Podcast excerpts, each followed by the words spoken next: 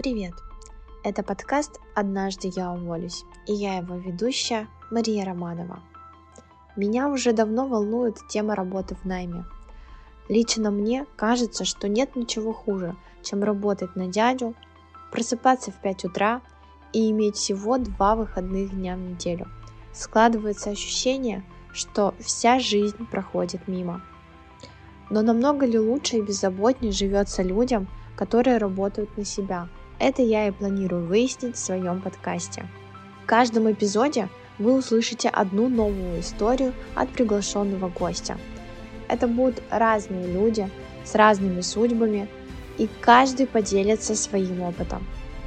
Вместе мы попытаемся ответить на вопрос, что же все-таки лучше, работа на себя или работа в найме.